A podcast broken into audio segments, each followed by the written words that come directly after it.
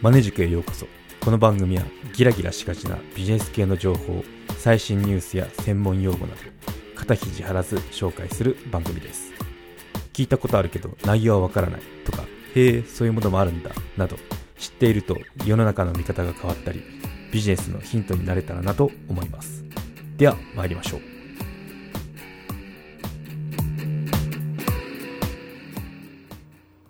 はい。今回は海外の情報の集め方について取り上げてみようと思います。海外の情報に触れる方法と今後の言語の壁について思うことですね。うん。はい。ということで、まあ、だいぶだいぶっていうかネットで情報をこう仕入れると思うんですけどその中でそのネットにあふれる言語っていうのは、まあ、もちろん英語がトップなんだろうなっていうのは想像つくんでしょうけど、まあ、最近もっと顕著になったのかなっていうのがありましたね。うん、最近最近っていうか最新のデータだと英語何割だと思います？63.2%らしいですね。うん。そう。でじゃあ日本語ってどのくらいなの？っていうと日本語がもうこれ多分あの多分じゃなくて読んであのグラフを見ながら喋ってるんですけど2以下はもう一気に6%とかなんですよ。6%とか。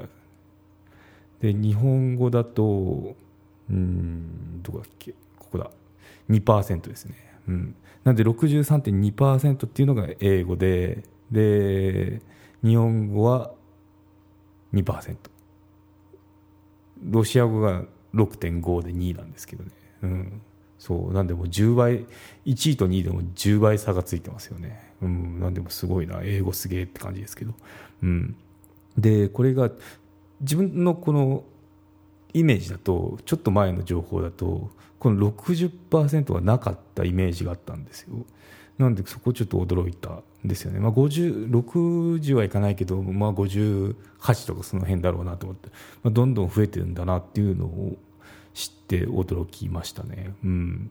ということで、まあ、英語で情報を仕入れるとやっぱ早いよねっていうのは最近よく思いますね。特に今あの紛争紛争っていうかあの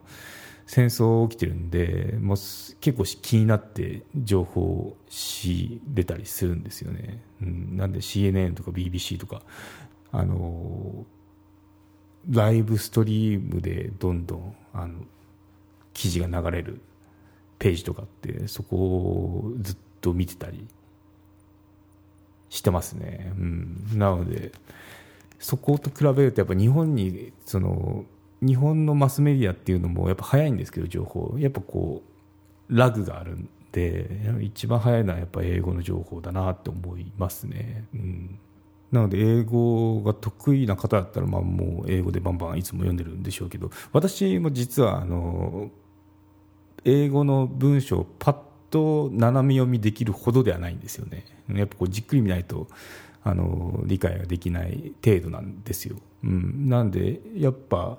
頼るのが翻訳ソフトですね。翻訳ソフトで、まあ、Google とか Bing とかあといろいろ出てますけど無料のやつも、うん、それをそれでかけられるんだったらコッペでできるんだったらそれをかけてさっとこう斜め読みしてやっぱその怪しい部分ってあるじゃないですか。そこはじっくりその原文の方を見てみるっていうようなことをしてるんですけど、まあ、だいぶ精度上がってますよね。なんか、うん、普通の理解できない文章ではないですよね。っていうかまあだんだん普通に近づいてるなっていうのをあの思ってますね。うん、でさらに英語だけじゃなくて今のそのウクライナ戦争のやつであのツイッターで情報仕入れてるんですけどその時もあのデフォルトで Google 翻訳かなツイッターだったらついてるじゃないですか。あれでまさかそのウクライナ語を読むとは思わなかったです。ねこう全然もう英語でも何でもないんでアルファベットでもないですよね。なんでわけわかんないんですけどその大ゼレンツキー大統領のツイートとか翻訳ボタンを押してその理解したりしてますね。うん、で、まあ、そうですね。ウクライナ語はさすがにあれですけど、英語のやつはやっぱこう、だんだん触れる回数増えてるんで、まあ、斜め読みにも近い感じになってきてますもんね。なんで、こうやって語学って必死になればスキルって習得できるんだなってあの思ってますね最近は。うんでその中でも翻訳ソフトで最近こうお気に入りで、まあ、ぜひともこれいいですよっていうのがディープ L ですね、うん、自然ななんかこの日本語で翻訳されるんですよね。これが。これすげえと思って、うん、そう会社その外資にいた時も高いやつ使ってたんですよ。高い翻訳ソフト使っててでそれでもなんかなんかこう微妙だなっていうのがあったんですけどそれと比べても自然だなって。まあその時間も経ってどんどん AI っていうのか AI 使ってるみたいなんですけど、ね、AI が進化してそういうことになってると思うんですけどね。うん。そう。まずディーペールじゃないんですけど、ね、その巻いたとこの会社で使ったやつは。うん、本当に自然な日本語で翻訳されてて。でいいですね、まあ、Google 翻訳と比べると、まあ、Google 翻訳もかなり精度上がってていいんですけど DeepL は仕事で使えるレベルだと思いますね、うん、無料でお試しもできるんですけど確か5000文字までかな、うん、あの結構ニュースの記事とか読んでると5000文字以上だったりするのでもうあのこれはいいと思った瞬間から有料登録してますね。はい。リンク貼っとくので、あの興味があったら見てみてくださいね。は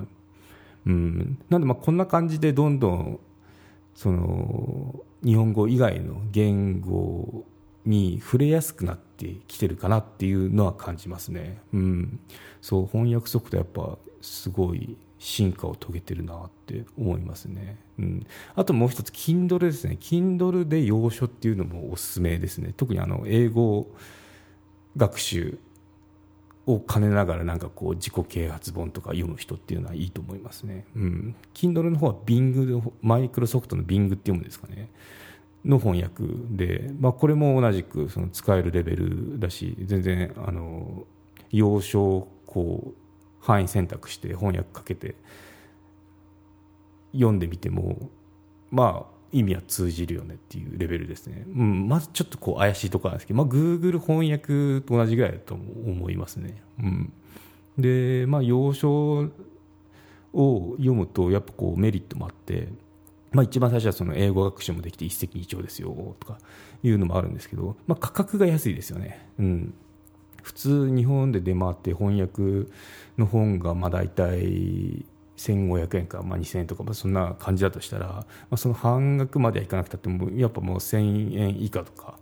ですもんね、うん。まあ、原文なんで。でちょっと内容違ったりするんですよね。向こうここ訳さなかったんだなっていうそのパートとかもあって ものによっては、うん、なんでやっぱ原文を押さえておくっていうのもいいなと思いましたね、うん、あとまあ日本語版が出るまでやっぱどうしてもその翻訳しなきゃいけないんで時間がかかっちゃってるっていうのもありますよね。うん、で翻訳費用っていうのが乗っかってるんでやっぱこう値段っていうのが上がってくるんだろうなっていうのは想像しやすいですよね。うん、なんでですね英語をもしその習得したいとかなんか学びたいなっていうのは一番いいのが、まあ、音も聞くっていうのもあるんですけどやっぱこう目で読むっていうのも大事かなと思いますね、うん、結構あのあこの単語って最近よく使われてるなとか出てくるんですよ。なんでそこでもこうあのトレンドでもないのかもしれないですけど、まあ、なんかこのあこういう言い回しってよくあるんだっていうのを知れるチャンスにもなるんでいいですよね。うん、はい。ということで、まあ、ここで思うことっていうのが、まあ、今後このもっと言語の壁ってなくなっていくんだろうなって私は思ってますね。うん、今はこの本本じゃないあのなんだ文章を、まあ、その日本語に翻訳するソフトがあるようレベルなんですけどもっとこれっていうのが進化すれば、まあ、その音声自体っていうのもああり得る話だし、まあ、その翻訳速度っていうのが上がってきたらそのウェブ会議なんかでもあの英語だとその文字起こしでピロってこう CC 機能あるじゃないですか。あれがもうそのまま日本語になって、まあ、日本語字幕英語で喋ってるんだけど相手は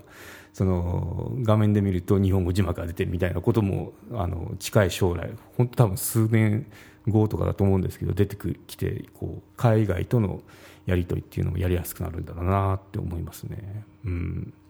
そう。ですね。まあその後っていうのがどんどんこのテキストも訳せるんだったら音声みたいな感じになってくると思うんですけど、吹き替え自動吹き替えとか面白そうじゃないですか、うん、でも本当あり得る話ですよね、うん、できなくはないと思います、まあ、テキスト読み上げができるで今でもあのロボットロボットでもないですもんね最近。ちょっとなんか普通に普通の喋り方に近づいてきたような気がしますもんね。うん。そうなんでまあ今まで知らなかった情報っていうのが、まあ、英語だけじゃなくたってもその全然例えばなんだろう南米とか あとアフリカとかそういったところの情報っていうのもこう普通に手に入れやすくなっていくんだろうなって思いますね。うん、なんかバズバズるようなその話題っていうのがもう今まで聞いたことないような国からっていうのもあり得る話だと思いますね。うん、はいということでまとめいきましょう。うんまあ、翻訳ソフトいいですよということで、ディープエールおすすめですよっていうのが一つと、あと、まあ、要所を読むんであれば、Kindle で、まあ、電子端末のことですけどね、電子端末の Kindle で読んでみるといいですよってことですね。値段も安いし、あと、まあ、早い、その、取って出しみたいな情報を得られるんで、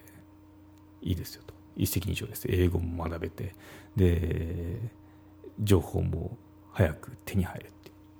で最後が、まあ、近い将来自分の母国語だけでなく海外とウェブ会議できる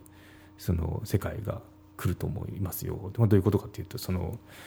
自分は日本語喋ってます。相手は英語喋ってます。でそれだけでもお互い母国語喋ってんだけど通じ合える。なぜならそのウェブ会議の画面の下には翻訳された字幕が出るかみたいなそういった世界っていうのが、まあ、来るんだろうなって思いますね。うん、はい。ということでなんか技術の進歩っていうのはすごいですよね。どんどんなんだろう。どこまで行くんだろうっていうのはありますけど一番なんかこう言葉の壁っていうのが結構その人間を分け隔ててる感はあるんでそこっていうのがこうなくなろうとしてるのってまたこう新たなダイナミズムが生まれそうな気がしますね。はいということで今回は以上となります。よろしければ高評価、コメントをいただけたら励みになります。番組の登録はまだの方は登録もどうぞよろしくお願いいたしますではまたマネジク有料チャンネルのご案内をいたします有料版チャンネルマネジクプレミアムを Apple Podcast で配信中有料会員はエピソードの前編を聞くことができますまた有料会員のみのエピソードを用意しております。ご登録して応援いただけると励みになりますのでどうぞよろしくお願いいたします。